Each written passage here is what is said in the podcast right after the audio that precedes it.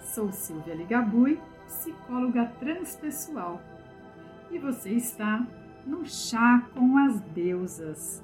Toda segunda-feira, um episódio para o seu autoconhecimento e espiritualidade feminina. Seja bem-vinda!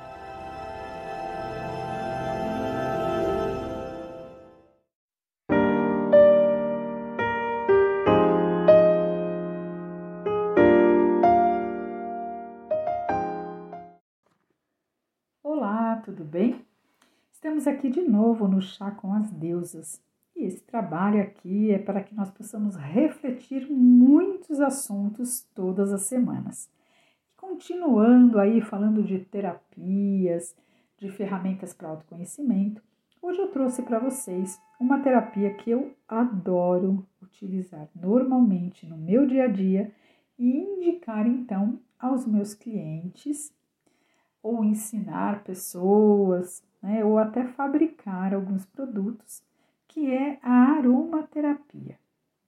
Para quem não sabe, a aromaterapia é considerada uma terapia complementar, como outras, né, que estão aí para auxiliar então a questão da alopatia é, e também, né, independente para trabalhar a prevenção de algumas questões de saúde, seja lá saúde do bem-estar físico, emocional ou energético do nosso corpo, ou auxiliar em alguns, algumas questões, algumas doenças, algumas problemáticas que a própria alopatia está ajudando. Então, uma coisa não vai, em hipótese alguma, substituir a outra.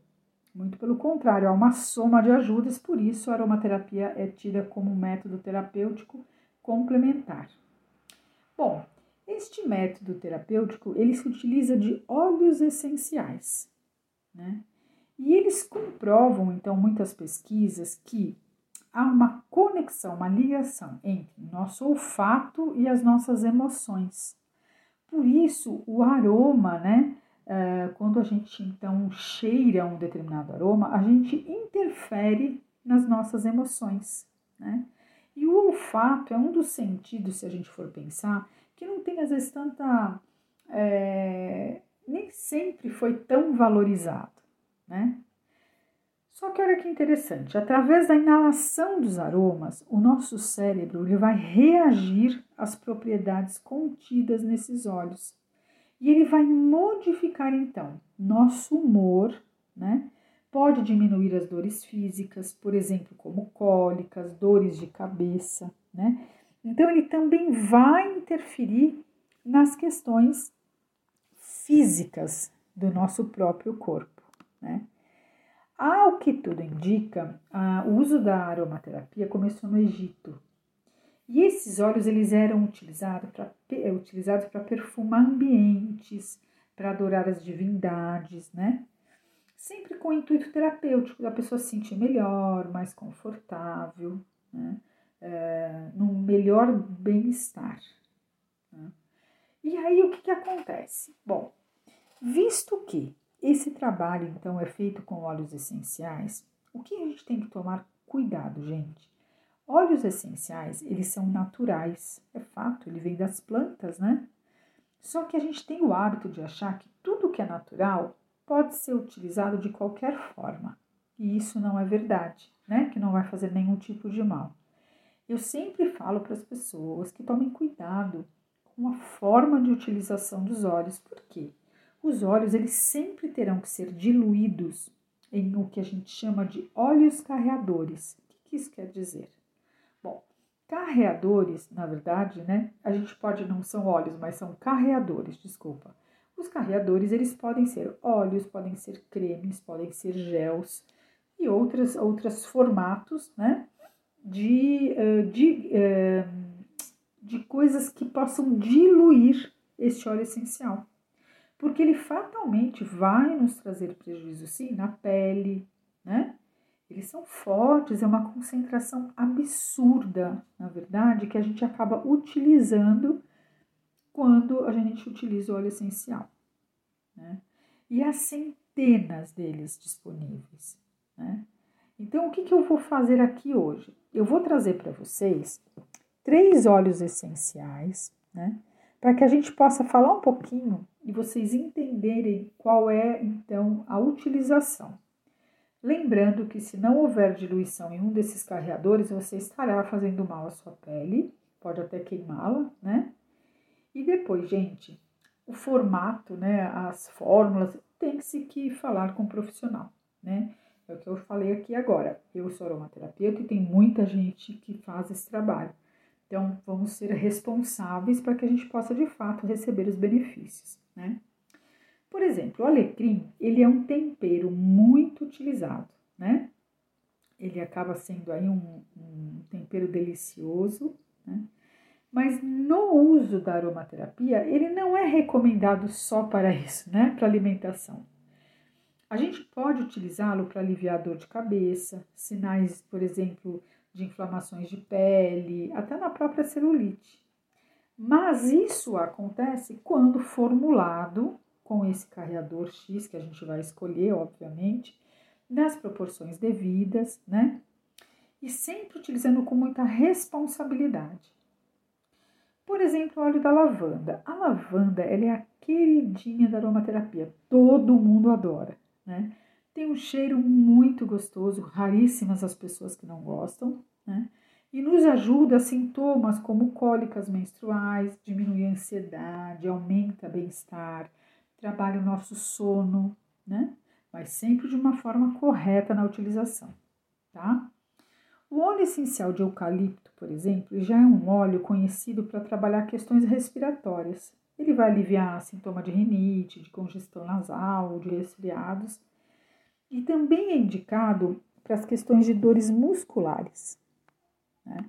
Então, assim, é, é um óleo que ele é utilizado para questões respiratórias, mas tem exatamente o motivo pelo qual. Não é toda a questão, né? E esses óleos que eu falei, eucalipto, próprio alecrim, a gente tem que tomar cuidado para pessoas, por exemplo, que têm é, pressão alta, para mulheres grávidas, né? para quem tem epilepsia. Então, assim, sempre há ressalvas e aí é importante realmente que a gente conheça como utilizar com quem vai nos contar exatamente como isso funciona, né?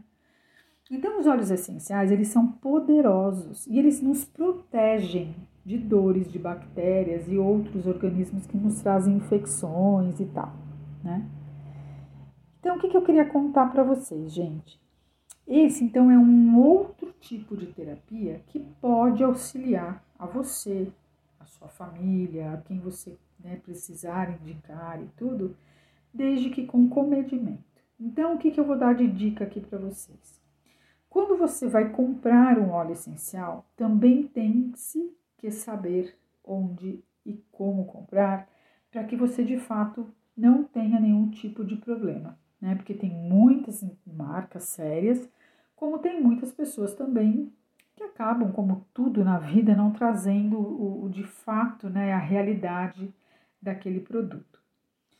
Uma forma de você utilizar na sua casa que pode ajudá-lo, e isso não quer dizer que aqui a gente sempre fala que o pouco é muito. Então, por exemplo, uma das formas, fazer um spray de ambiente com uma gotinha do óleo, uma apenas, num, em 30 ml de água filtrada ou mineral. Quando você faz isso, mas Silvia, não é nada, sim, não é nada, mas você vai trabalhar na vibração daquele ambiente né, com mais cuidado, com menos prejuízo. Uma outra forma é esses, esses difusores ambientais, que você pode pôr de 4 a 5 gotinhas. E aí, com certeza, naquele lugar, né, no ambiente que ele estiver ali, você estiver próximo, inalando, você vai se beneficiar. Existe também um colar que a gente chama de colar difusor, que a gente pode também se beneficiar. Então, nós temos muitas formas de trabalhar com aromaterapia em nossa vida.